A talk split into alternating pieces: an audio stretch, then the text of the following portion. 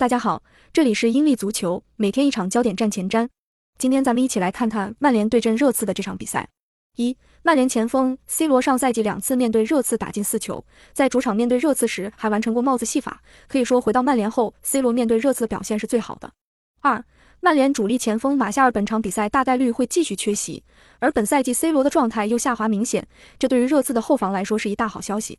三、曼联本赛季重磅引援的卡塞米罗最近融入效果非常理想，过去四场比赛他全部首发出场，并且帮助曼联取得三胜一平的成绩。这四场比赛曼联零封了二场。四、热刺常规主力的锋线三人，除了凯恩和孙兴敏之外，第三人的两个选择理查利森和库卢瑟夫斯基都有伤，本场如果让替补卢卡斯上的话，进攻效率会遭到影响。